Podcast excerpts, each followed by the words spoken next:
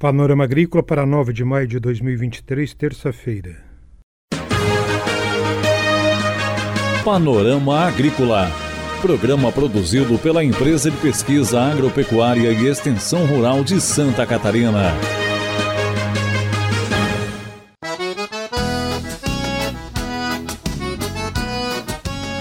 Terça-feira de lua cheia, este é o Panorama Agrícola de 9 de maio para você.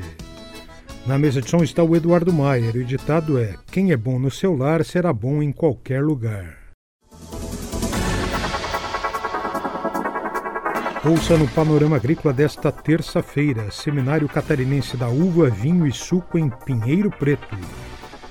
E no Zap Rural, destaque para a produção de bananas. Ligue 4836655359 e participe do nosso programa. Envie e-mail para panoramaagrícola.pagre.com www.sc.gov.br.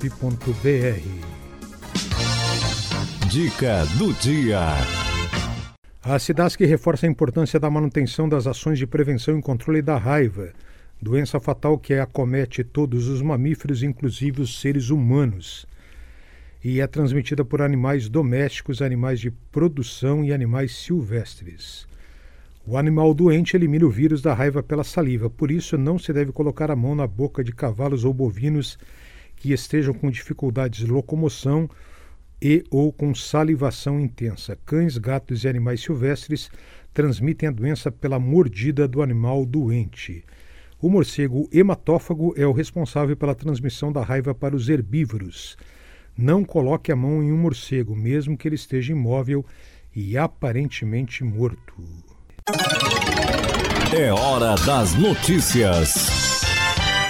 O uso de bioinsumos e o incentivo à agricultura regenerativa devem estar presentes no Plano Safra a ser lançado no próximo mês. São as tecnologias agrícolas de baixa emissão de carbono que vão nortear as políticas de crédito rural, de acordo com os Ministérios da Agricultura, do Desenvolvimento Agrário, do Meio Ambiente e da Fazenda. O Plano Safra 2023-2024 vai ter a agricultura de baixo carbono como linha principal, fomentando a transição sustentável da produção agrícola. A ideia é que o Plano Safra tenha condicionantes positivas para que os produtores que aderirem às práticas sustentáveis possam ter melhores condições de financiamento. Atendendo a um pedido dos estados, o CONFAS, Conselho Nacional de Política Fazendária, adiou para 2024, 1 de maio de 2024, o uso obrigatório da nota fiscal de produtor eletrônico em todo o país.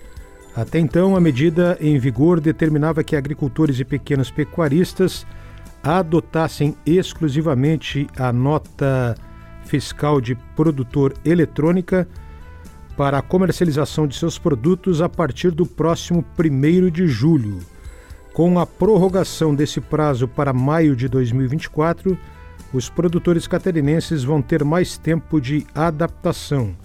Hoje, apenas 21,8% dos 381.600 produtores primários ativos em Santa Catarina estão habilitados ao uso da nota fiscal de produtor eletrônica e o único município com 100% de adesão é Rio das Antas, no meio-oeste de Santa Catarina.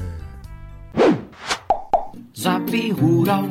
Mão de obra, produção e renda distribuídas durante os 12 meses do ano. O Zap Rural de hoje traz dicas para quem pretende começar na atividade da bananicultura. Ouça com Flávia Oliveira extensionista da EPAGRE. Tudo começa pela escolha do local. Preferir terrenos planos a suavemente ondulados que favoreçam a circulação de máquinas agrícolas. Se for um terreno de encosta, o ideal é lado norte ou leste, por ser mais ensolarado. Evitar encostas muito expostas ao vento sul. Também evitar os terrenos de baixada onde se acumula ar frio no inverno e que favorecem a formação de geadas. De preferência, solos bem drenados, sem acúmulo excessivo de umidade. É importante fazer ruas em intervalos de no máximo 30 metros para a passagem do trator, facilitando a adubação, a colheita e a pulverização com o canhão atomizador. Antes do plantio, analisar o solo e seguir as orientações de um profissional capacitado para correção com calcário e adubo. O preparo inicial é importante, pois após o plantio o solo não poderá ser revolvido. Em locais de pouca declividade, deve-se aplicar calcário e adubos indicados em área total e incorporar no solo até 40 centímetros de profundidade, pelo menos seis meses antes do plantio das mudas.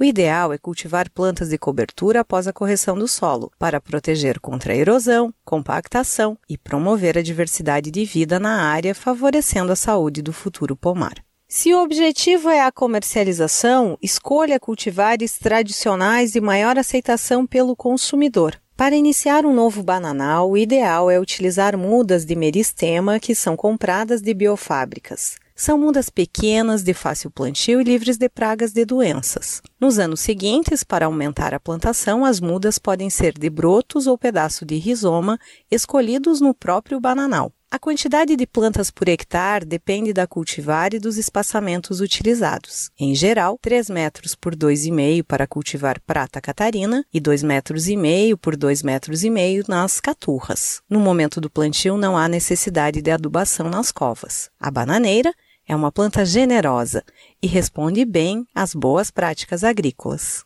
Tecnologia e conhecimento, compartilhar é legal. Tem informação em tempo real, zap zap zap rural. Tem informação em tempo real, zap zap zap rural. Confira a entrevista de hoje. A entrevista de hoje fala sobre o Seminário Catarinense da Uva, do Vinho e do Suco em Pinheiro Preto, no meio oeste de Santa Catarina. Quem dá detalhes sobre o evento é o extensionista da Regional de Videira, Alceu Assis José Vicente. Olá, ouvintes. Gostaríamos de convidá-los a participar do oitavo Seminário Catarinense da Uva, do Vinho e do Suco. Ele está sendo promovido pela EPAGRE e pela Prefeitura Municipal de Pinheiro Preto em parceria. Uh, vai acontecer na Sociedade Esportiva Recreativa 1 de julho, na linha União, né? evidentemente no município de Pinheiro Preto, no dia 12 de maio de 2023. Bom, nós teremos uma programação que ela acontecerá na parte da tarde. Teremos, evidentemente, a abertura e três palestras durante o evento. Uma delas será sobre novas variedades de uva, pelo colega da Ipagre André Cucampo de Souza. Aí teremos a questão dos vinhos artesanais, bem interessante também, pelo outro colega Vinícius Cagliari. E por fim, uma palestra do professor Michael Mazurana, ligada à tecnologia de aplicação uh, nas áreas de, de, uva e tal, né, nos parreirais, relacionada à ferramenta de redução de custos, né? como fazer mais com menos. E no final do evento teremos um coquetel, né? E esse coquetel estará incluso aí, além dos salgados, uma experimentação de alguns vinhos. Então, convidamos a vocês, né, que participem desse evento. É muito importante que os produtores, técnicos e demais interessados do segmento da uva, do vinho e do suco participem. É sempre assim um momento de aprendizado, de troca de informações, confraternização e mesmo de encontrar amigos tá? do setor. Enfim, estamos convidando vocês e salientamos que qualquer dúvida ou mesmo a questão da inscrição para o evento, ela pode ser realizada num escritório municipal da IPAC. Há então a participação do extensionista Alceu Vicente aqui no Panorama Agrícola, falando sobre a programação do Seminário Catarinense da Uva, Vinho e Suco em Pinheiro Preto na sexta-feira, dia 12.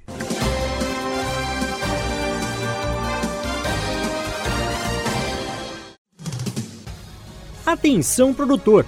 A influenza aviária é uma doença de grande impacto para o setor avícola. Precisamos da sua ajuda para reforçar as medidas de biosseguridade. Evite ao máximo o acesso de qualquer pessoa aos aviários em caso de funcionários que retornam do exterior, realize a quarentena de 72 horas para aqueles que não tiveram contatos com animais vivos. Se você ou seus funcionários tiveram contato com animais vivos 15 dias antes da chegada do Brasil, faça uma quarentena de 7 dias antes de retornarem aos trabalhos nos aviários. Utilize roupas exclusivas para ingressar no aviário e desinfete os veículos antes da entrada e na saída dos estabelecimentos. E lembre, só devem entrar as pessoas e os veículos estritamente necessários. Em caso de suspeita, avise imediatamente o escritório da SIDASC do seu município ou ligue 0800 643 9300.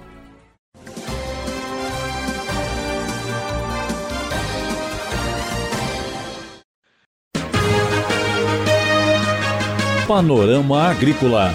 Programa produzido pela Empresa de Pesquisa Agropecuária e Extensão Rural de Santa Catarina.